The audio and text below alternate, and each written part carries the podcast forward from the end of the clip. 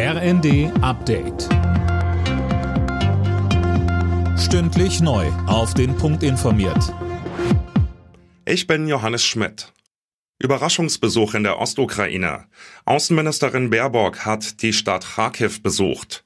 Dabei sagte sie weitere Unterstützung auch mit Waffenlieferungen zu. Ob Deutschland künftig auch Leopard-Kampfpanzer liefert, wie von vielen gefordert, ließ die Ministerin offen. Zur Lage vor Ort sagte Baerbock. Kharkiv, eine Stadt, belagert, zerschossen, befreit, spiegelt die ganze Furchtbarkeit dieses brutalen russischen Angriffskrieges wider, aber eben auch den ganzen Mut, die Widerstandsfähigkeit und damit die Hoffnung für die Ukraine auf ein Leben in Frieden.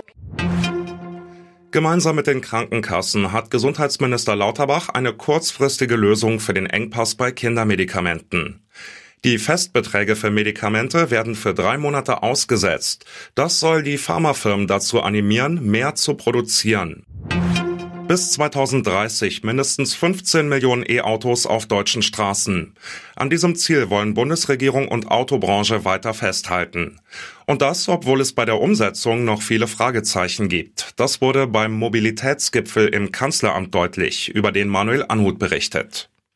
Kanzler Scholz hatte Vertreter aus Politik, Wissenschaft und Autoindustrie empfangen, um über die schleppende Verkehrswende zu beraten.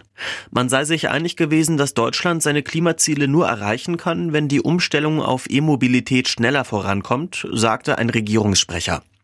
Dazu braucht es unter anderem deutlich mehr Ladesäulen. Ein Masterplan für das Ladenetz soll Tempo in den Ausbau bringen.